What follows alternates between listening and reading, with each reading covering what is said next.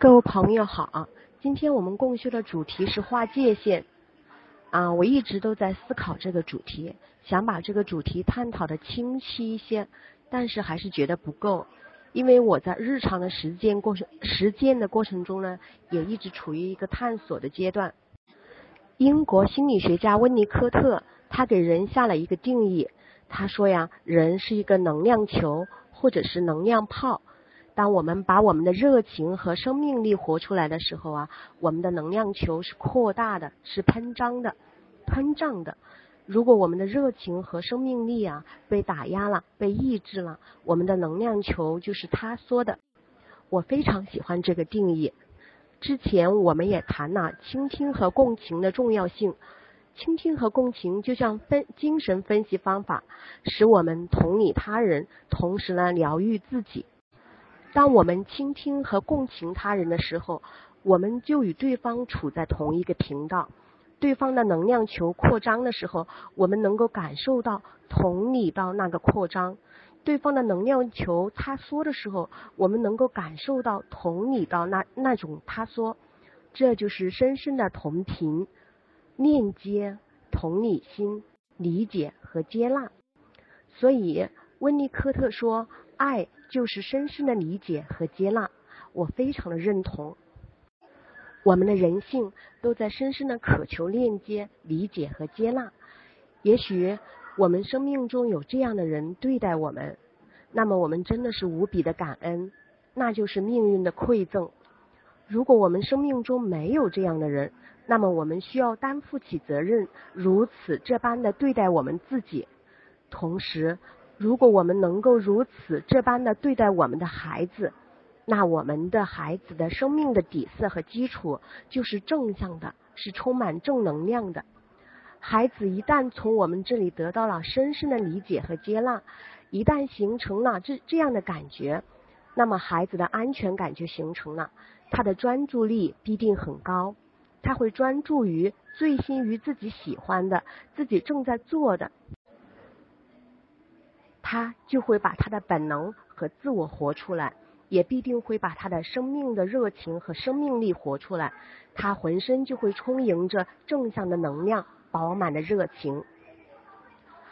如果对他，他对接纳、爱的渴求啊，总是得不到，总是受挫，那么他将会没有安全感，精神的内在也是混乱的。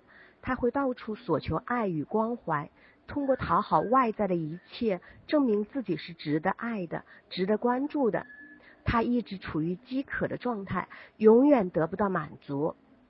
同时啊，他会有深深的羞愧感，他又觉得自己不配得到爱和接纳。这所有的一切都会耗损孩子的生命力，使他的生命难以绽放。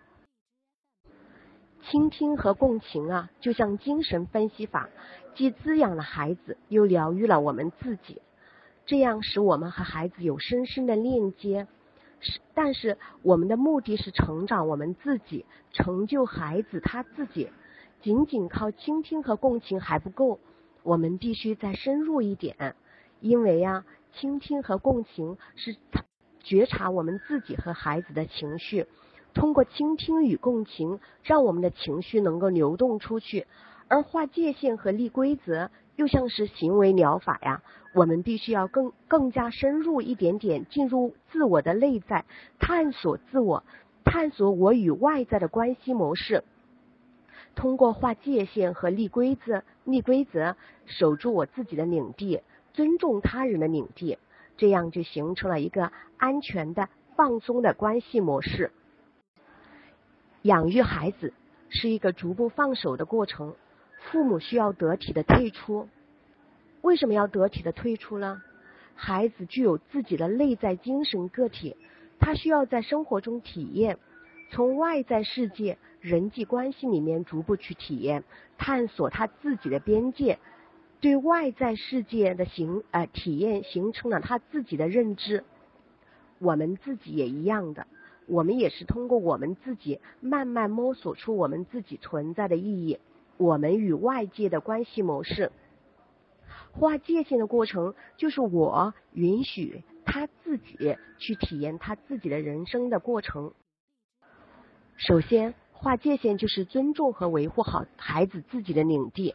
划界限就是放手，把本来属于孩子的东西还给他。这里啊，我想讲一个例子。以前的时候，我的孩子和对方一起玩的时候，如果对方他对方的孩子呃抢我孩子的玩具，我呀都会在旁边默不作声，我会让孩子自己去处理。如果是闹到强烈攻击的时候，我再去干涉。因为孩子们都是在这种交往中发展社交的，受挫的过程肯定是有的，在受挫的里面就会成长。我呀，尊重他的边界，维护他的领地。但是陶爸就不一这样了，他说：“哎呀，你给他玩一玩，你给他玩一玩。”如果对方家长在场的时候，他甚至会从陶陶的手里面拿了玩具递给对方的小孩玩。对陶爸来说，他就是在越界。玩具是孩子自己的，他想给就给，不想给就不给。陶爸因为碍于面子，屈就自己的孩子去讨好对方小孩和家长，这会让孩子觉得我不重要，我不能拥有我自己的东西，我自己的东西随时都可以拱手让给别人，孩子的界限和领地啊就被侵犯了。孩子吃东西。他觉得喜欢就吃，不喜欢就不吃，吃饱了就吃饱了，没有吃饱就继续吃，这些都是孩子自己的事情，没有人比孩子更了解他自己，他有自己对自己身体的感知。如果强迫孩子，这就是越界了。我的一个邻居啊，他的孩子每天都说我饱了，不想吃了，可是这个奶奶。她就像听不见一样，她继续的喂，她想让孩子多吃一点，长胖一点，要比所有的孩子长得胖、长得高、长得壮，她很焦虑，他凶孩子，吼孩子，用鞋板呢扔孩子，用脚踢孩子的屁股，用嘴巴说着各种威胁的话，你不吃我就不爱你呢，你不吃我就不要你呢。看见呢，他这种行为真的就像针扎在我的心里，时时敦促着我，这样真的很痛很痛。孩子很不容易，是真的。孩子说他吃饱了，我们呢就尊重他，他吃饱了，他更懂他自己，因为他的肚子啊长在他自己的身上嘛。孩子摔倒了，他哭啊，大人跑过来说不哭了，不哭了，不疼不疼。当然不疼了，又没有摔到你，你当然不疼了。可是孩子他就是疼嘛，你还让他欺骗他自己的感觉。我们在养育的过程中啊，经常这样听不到孩子，看不见孩子，慢慢的把孩子培养成对自己的身体感觉不灵敏，感知不到自己身体不舒服，感知不知感知不到饿了，感知不到哪里危险了，感知不到边界。感知不到自己心里不舒服，不能够真诚的对待自己，不能够随心所欲的活出自己，不知道自己的边界在哪里。上小学以后啊，最大的问题就是孩子的作业。孩子的作业是他自己的领地，我们要尊重和维护孩子的领地。写作业是谁的事情呢？写作业是孩子的事，读书也是孩子的事，让他做他自己领地的主人。在他自己的领地里面，他自己说了算。只有啊，当他需要我，只有他，当他需要我们帮助的时候，我们可以提供支持和帮助。他不需要了，我们立马退后一步，把他的领地还给他，让他的意识充满他的领地。这就是放手，是信任、尊重，是接纳。这样会让他自己变得更成熟、独立、自律。更有界限和力量做自己。一个内心有力量的孩子，必定不会恐惧、害怕，气场也不一样，在学校里面也不会受到霸凌。现在呀，好多家长都帮孩子写作业，敦促孩子写作业。家长们甚至说自己与孩子之间的亲密关系全部被作业给毁了。这就是模糊了边界。作业是谁的事？是孩子的事，大人的事是给孩子满满的爱，提供一个温暖和谐的。我的邻居教了孙子很多字，认识很多字，在幼儿园被称为认字大王。因为两个孩子经常在一起玩，我经常让他经常让孩子表演给我看，说孩子认识多少字了，孩子的数学啊会写会认会加减法，经常要求孩子表演给我看。可是我的孩子什么什么字都不认识，会数数的也不多，写的数字二三四五六都是反的，我也很纳闷。为什么写的数字都是反的呢？真奇怪。但是啊，邻居啊，他就是越界了。他通过指正有意的去羞辱和贬低我的孩子，这是我不允许的，这是我不允许的。我说阿姨，你不要说我孩子什么，你让他自己想怎么写就怎么写，因为我从来没有教过他，他以后自己会的。我表明了我的立场，他立马管住了自己的嘴巴。我在守护孩子的界限，我要保护我的孩子。有时候大人为了自己的面子而不要孩子的尊严，真的很可怕。当有些人摸自己的孩子，甚至啊摸孩子的生殖器的时候啊，大人都不制制止，不敢驳对方的面子，这些都是在渐渐的使孩子失掉他的边界，模糊他的边界，这样会让孩子以后啊。就可以让别人随时随地都可以侵占他的边界，侵占他的领地。那么我们在维护、守护孩子的领地，使他能够把他的意识充满他的领地，使他在他的领地里面做回他自己。另外一个方面呢，我们也要守护我们自己的界限，维护我们自己的领地。这就是要我们明确，我的情绪属于我的。跟别人没有关系，我的心理活动属于我的，跟别人没有关系。我的想法属于我的，跟别人没有关系。守住我自己的领地，在我自己的领地里面折腾我自己，而不是去折腾别人。当我划清我跟外在的界限的时候啊，当我有情绪的时候、焦虑的时候，这些都是我自己领地里面的问题，我不会去迁怒其他人，从外在去寻找原因。我明白自己是一切的源头，这样我就会把我的努力，把我的力量拉回到我我自身，做好我自己。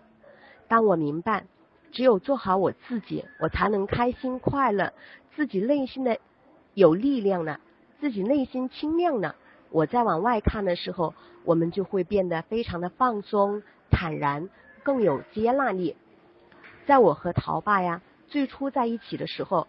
哎呀，我觉得我的智商和情商啊，都停留在婴儿阶段。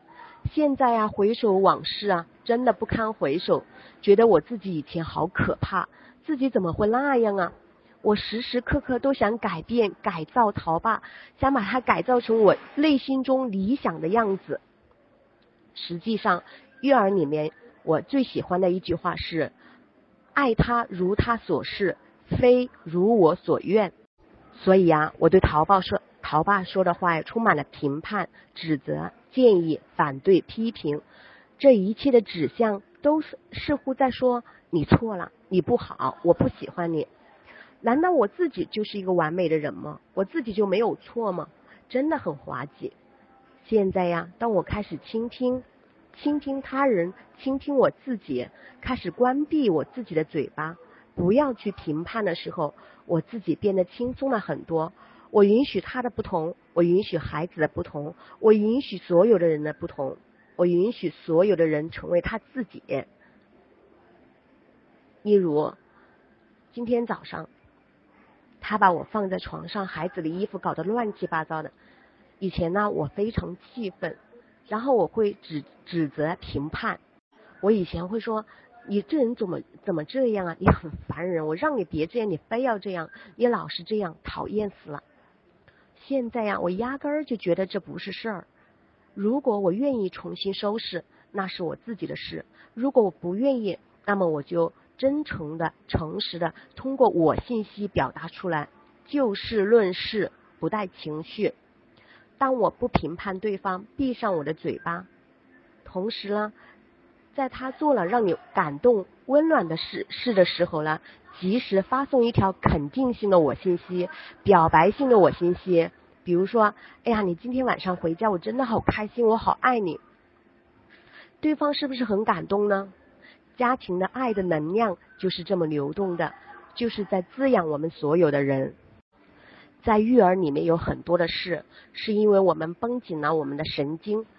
其实放慢一点，放轻松一点，很多事情啊，睡一觉就过去了。今天这样，明天肯定不这样了。谁能说一辈子都会这样呢？对不对？真的不要太过于较真了，因为家呀是一个充满爱的地方，是一个让人感觉温暖、安全，能够给人补充心力和爱的地方。我们一切的目的都是为了让自己快乐，让对方快乐，让孩子快乐，让我们的家变得温暖而和谐。我们的人生目的不是为了虐待自己、虐待别人。当我们先改变自己的时候，那我们就是在影响别人。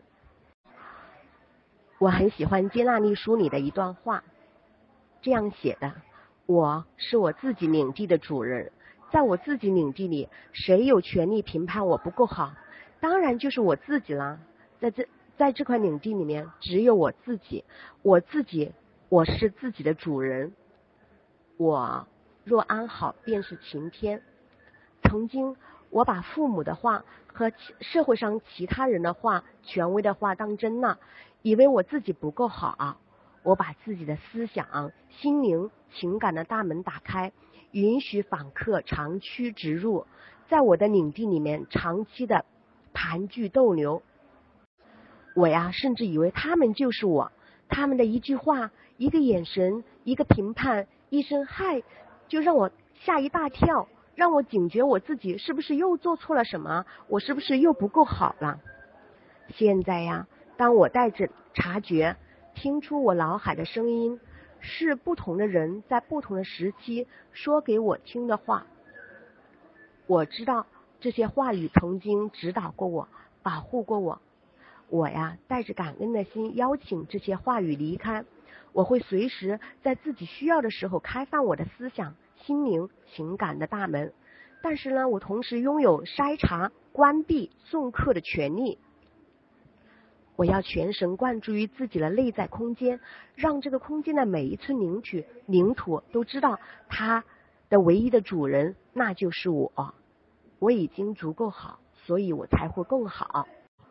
上一次啊，我姐姐给我打电话，她说呀，爸爸的腿疼，你要给给钱治病。我已经代替你给他们说了，你要给一千五百块钱。我当时听了特别不舒服，我感觉我被侵犯了。我说，对父母尽孝道是儿女应该做的，但是给多少钱是我说了算，不是你说了算。况且我的孩子这么小，我也要养活我的家。怎么用钱都要我自己做主，而不是你的干涉。他的想法是为了讨好父母，对父母说：“我帮你，我帮你们说，我帮你们找其他人要钱，你们得感激我，你们得听我的，不是我的施舍，不是我帮助你找他们要，你们过得多么可怜呐，多么可怜呐！”我对这些钱一点都不在乎，但是我有我的界限，我在我的领地里面，我是主人。我怎么说怎么做是我自己的事，我一点都不在乎你是怎么说的，你是怎么做的，我管不着你，但是我得管好我自己。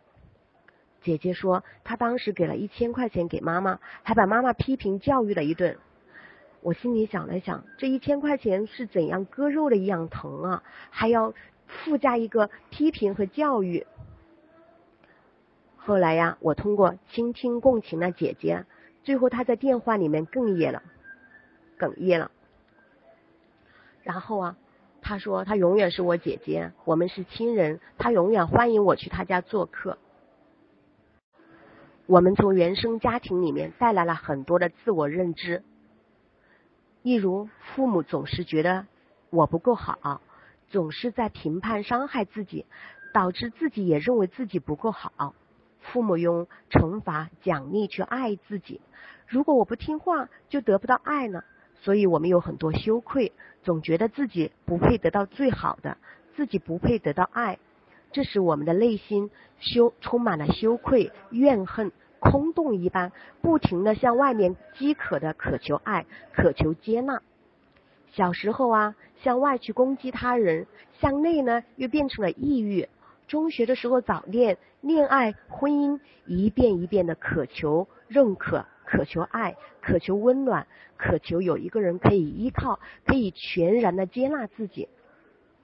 当得不到的时候，我们痛苦，我们自残；当得不到的时候，我们痛苦，我们自残，我们去折磨对方，最后两败俱伤。或者我们不停的证明自己。通过努力学习，通过努力做好孩子，通过努力不做真实的自己，通过违背自己的真心，就是为了向外证明，看我有多好，爱我吧，关注我吧，关心我吧，我很好的。我们从原生家庭里面带来了很多的关系模式，例如共生关系，这是一种啊没有界限的关系，我就是你。我舍弃我自己，牺牲我自己，成就你。你就是我，你就应该听我的，从属于我，你就应该受我的控制。